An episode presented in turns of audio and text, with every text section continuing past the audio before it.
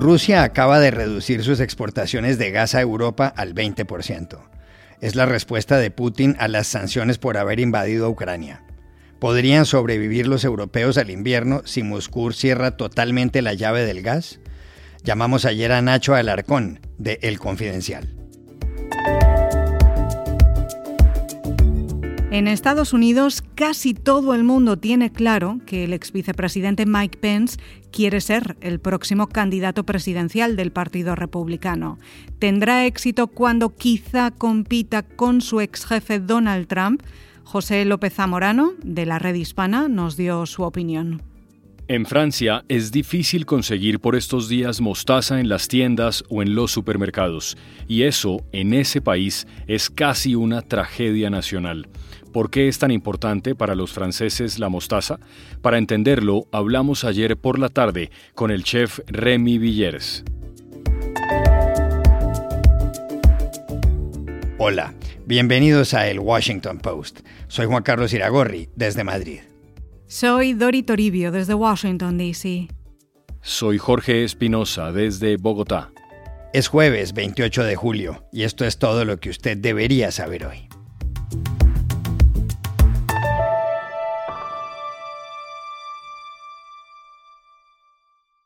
La mayor o menor dependencia del gas ruso tiene a Europa conteniendo la respiración.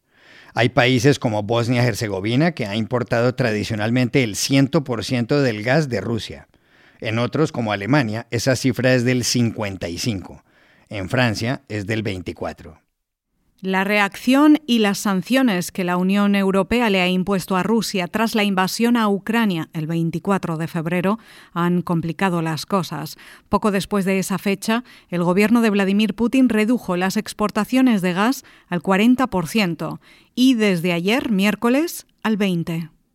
El anuncio lo hizo la compañía rusa Gazprom, que envía ese combustible hasta territorio alemán a través del gasoducto Nord Stream 1, que discurre bajo las aguas del mar Báltico.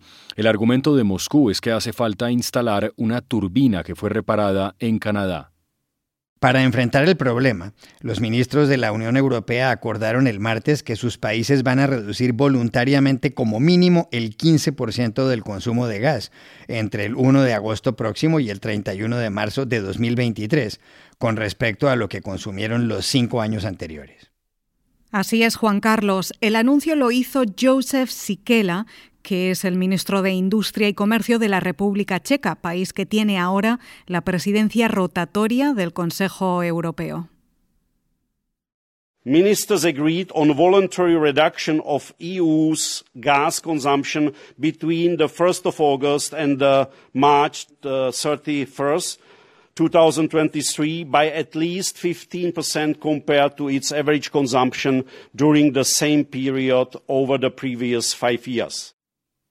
Pero la pregunta es si la Unión Europea podría sobrevivir al invierno que comienza en seis meses si Putin le corta todo el gas. Por eso llamamos ayer a Bruselas a Nacho Alarcón, corresponsal de El Confidencial, que ha escrito varios artículos sobre el tema. La Unión Europea lleva desde hace tiempo haciendo cálculos, mirando de qué manera puede afrontar este temido escenario de un corte total de suministro por parte de Rusia algo que parecía una hipótesis, una mera posibilidad hace algunos meses y que en las últimas semanas se ha convertido en el escenario central. ¿Puede Europa sobrevivir a ese corte total de suministro? Bueno, depende de muchas cosas. Por ejemplo, si se ve la capacidad de almacenaje de los Estados miembros, hay enormes diferencias dependiendo del país y dependiendo de su exposición a la energía rusa. Por ejemplo, los bálticos. Los bálticos están muy expuestos a Rusia. El think tank económico Bruegel ha hecho cálculos y calcula que en torno a noviembre, finales de octubre, su capacidad de almacenaje se habría agotado. Es un caso similar, por ejemplo, eh, al de otros países de Europa del Este. En el caso de Austria, eh, se agotaría a final de invierno, en torno a marzo. En el caso de otros Estados miembros, como son eh, España o Portugal, no sufrirían en ningún momento escasez de gas. Pero precisamente esas enormes diferencias eh, son lo que ha hecho que la Unión Europea, que la Comisión primero, propusiera un plan de ahorro, cuya idea es que los Estados miembros generen colchones que puedan redirigir a otros países que lo necesiten a lo largo del invierno si se produce ese corte de suministro. La respuesta es que la Unión Europea puede sobrevivir a un corte de suministro si actúa de manera ágil y solidaria. De lo contrario, el impacto será mucho mayor y mucho más difícil de predecir y las economías europeas sufrirían muchísimo más.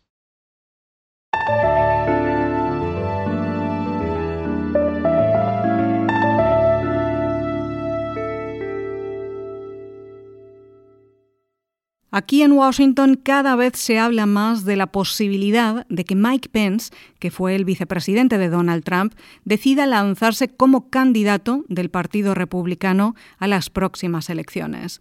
Los comicios serán en noviembre de 2024.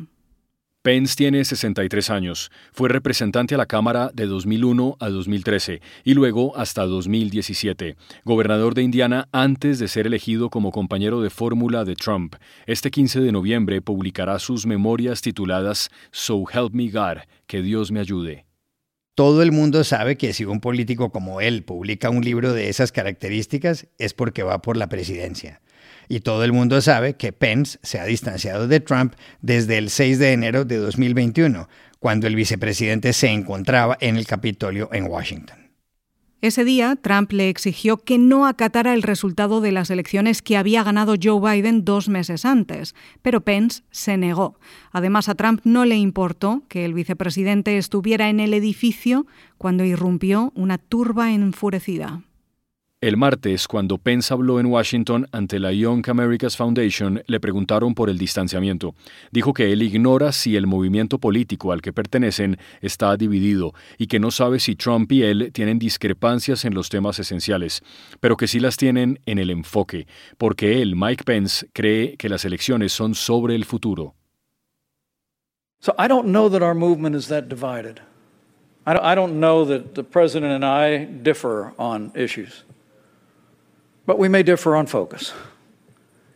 I, I truly do believe that elections are about the future. En ese mismo discurso, Pence pidió a los 50 estados del país que prohíban definitivamente el aborto y dijo celebrar que el mes pasado la Corte Suprema, con el apoyo de tres jueces nombrados por la administración Trump-Pence, convirtió en un montón de cenizas el fallo Roe vs. Wade que le daba protección al derecho al aborto. Last month, at long last, with the support of three Supreme Court justices appointed during the Trump Pence administration, we sent Roe versus Wade to the ash heap of history where it belongs.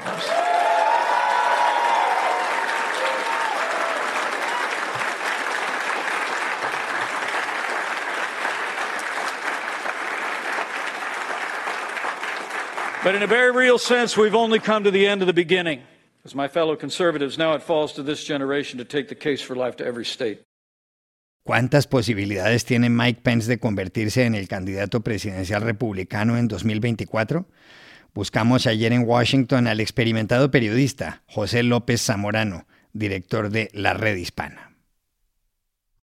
Antes de contestar directamente la pregunta, tengo que decir que dice mucho del estado de la política en Estados Unidos cuando alguien como Mike Pence es considerado un héroe simplemente por cumplir la ley, cuando se negó aquel asiago 6 de enero de 2021 al pedido del presidente Donald Trump de invalidar el triunfo legítimo de Joe Biden. Ahora, no, no creo que Mike Pence tenga posibilidades de disputarle y ganar la candidatura presidencial republicana a Donald Trump, a pesar de que la marca Trump está muy devaluada, después de tener un control casi absolutista de los conservadores, en este momento solo un 50% de los republicanos con credencial desea que Trump sea su candidato. Pero eso no quiere decir que la otra mitad votaría por Pence. Las encuestas de hecho colocan como favoritos al astuto gobernador de Florida, Ron DeSantis, y en segundo lugar al senador tejano Ted Cruz, como posibles rivales o reemplazos de Trump. Mike Pence aparece en un lejano cuarto lugar, a pesar de que goza de una percepción casi generalizada de que es un político más previsible, más ecuánime, más racional que Trump, DeSantis o Cruz.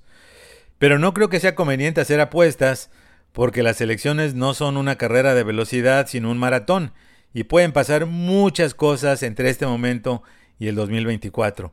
Y los republicanos podrían verse tentados a elegir no necesariamente al candidato que más les gusta, sino a quien tenga más posibilidades de derrotar al candidato demócrata, sea Joe Biden o alguien más.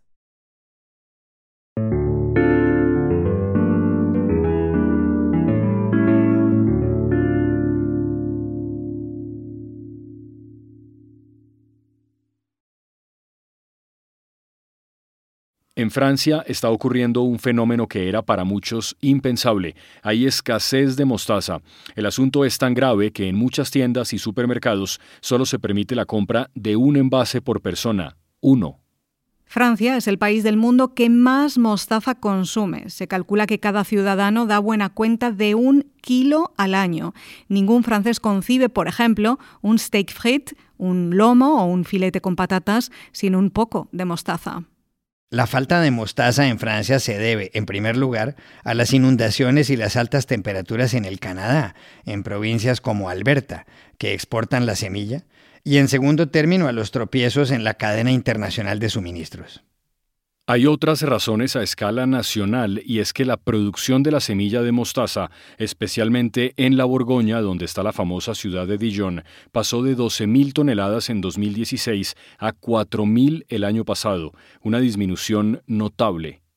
La mostaza es un condimento elaborado a partir de las semillas de la planta herbácea del mismo nombre, con vinagre de vino blanco o tinto y con sirope de miel o de arce. Su receta se atribuye a los romanos y su producción empezó a reglamentarse en Francia en el siglo XIV. ¿Qué tan importante es la mostaza en la cocina francesa? Para entenderlo, hablamos ayer en Villa de Leyva, en Colombia, con el chef Rémy Villiers del restaurante Chez para decírtelo todo, la mostaza es tan importante en la cocina francesa como en la gastronomía, de hecho, pero en la cocina es que, es que en las casas hay la sal, la pimienta en la mesa y el frasco de mostaza. Eso es una, eso no puede faltar la, mostaza en la, mesa. Yo de chiquito, mi mamá en la, en la, la vinagreta que comíamos todos los santos días, había una cucharada de mostaza en la salsa no, no, salía una carne sin tener, sin tener una, una cucharada de mostaza con la carne. Eso sí, no, no, no se podía. De hecho, de hecho en los bistros, en, uh, bueno, no sé si todavía, porque ya quité Francia desde hace un rato, pero en los bistros, en las bracerías, en la mesa, hay la sal, la pimienta y el frasco de mostaza. Es algo impredecible. Es que no puede ir sin, eh, sin eso. De, yo me acuerdo de, de, chiquito, como en, la, en las ferias de pueblo, que había siempre los, eh, los conos de papas a la francesa. De niño era la, como eh, siempre lo comemos a la esquina, se ponía una cucharada de mostaza y, y con los compañeros era ya para ver cómo, cómo era el que aguanta más el picante, lo picante de la mostaza. Es muy chistoso. Y, lo, y de hecho hay una, hay como no, no, no es un dicho, es una expresión en francés que dice, j'ai la moutarde qui me montone, yo tengo la mostaza que me sube a la nariz. Es que cuando se le sube los humos al Señor, que dice, cuidadito, se me sube la mostaza. Entonces, pues, por la, es por la historia. Y también la encontramos, uh, la mostaza en la gastronomía, en el famoso plato uh, de, uh, de, de, pollo de Gaston Girard, que, que fue la, la, la, esposa de un ilustre político de Dijon que hizo una salsa con mostaza, crema de leche, para el gran, el gran especialista en cocina Kurnonsky en la época. Voilà.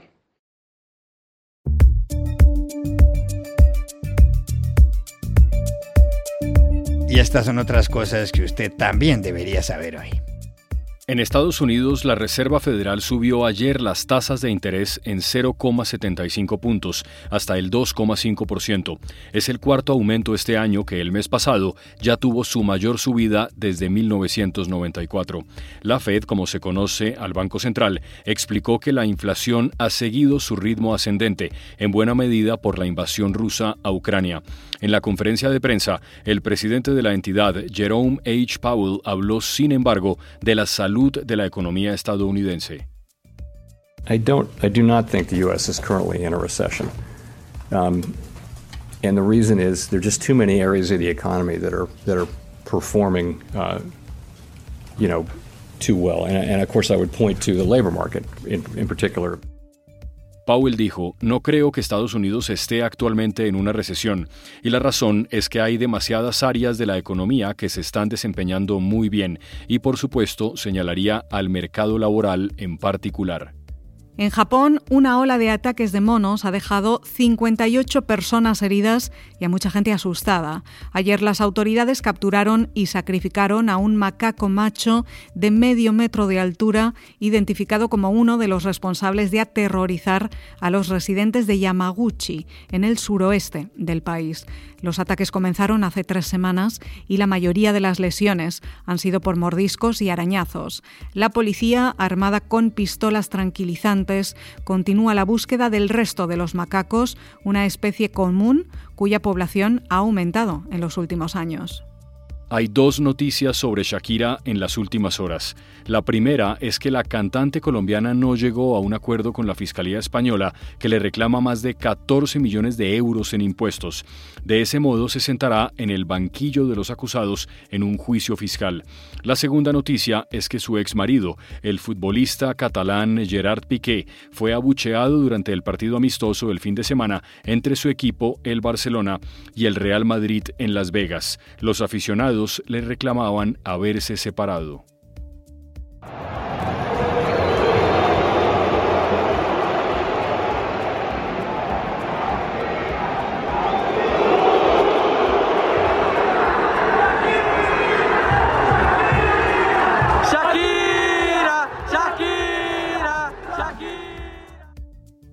El partido que ganó el Barcelona 1-0 se jugó en el Allegiant Stadium de Las Vegas, en el estado de Nevada, donde los hispanos representan casi el 30% de la población.